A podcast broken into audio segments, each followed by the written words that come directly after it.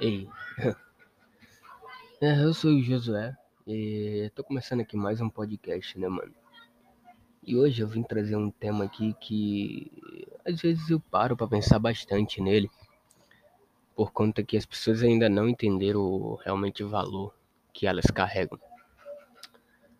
É, muitas pessoas, constantemente, né, eu ouço pessoas falando, ah, eu sou feio, eu sou feia, é, eu não me sinto suficiente muitas pessoas acabam criando ali uma imagem ruim em cima de si próprio.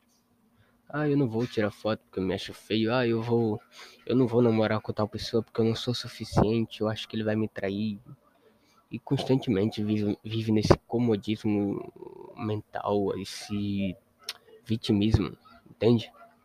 Mas o que as pessoas não entenderam ainda é que não é sobre como você se vê, não é sobre como eu me vejo. É como Deus vê a gente, entende?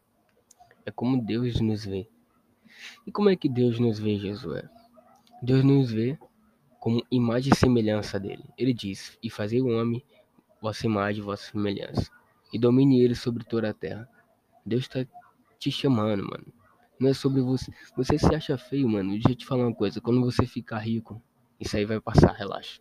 Você se acha insuficiente, é apenas por coisa da sua cabeça. Relaxa. Entende? Muda isso aí, porque Deus te fez para governar sobre todas as coisas. Deus te fez imagem e semelhança dele. E imagina, mano, você é imagem e semelhança do Criador. Você tá dizendo que você é feio aonde, cara? Minha amiga, você tá se achando insuficiente, sendo que a pessoa mais suficiente do mundo. Que a única coisa que você precisa no mundo diz: você é minha imagem minha semelhança, que é Deus. Então, para com isso, beleza? Coloca isso na tua cabeça. Toda vez que você acha que se vê é, se menosprezando, falando, não, eu sou feio, eu sou insuficiente, eu não sirvo para nada, eu sou ruim, eu sou isso. Lembre-se, eu sou imagem e semelhança do Criador.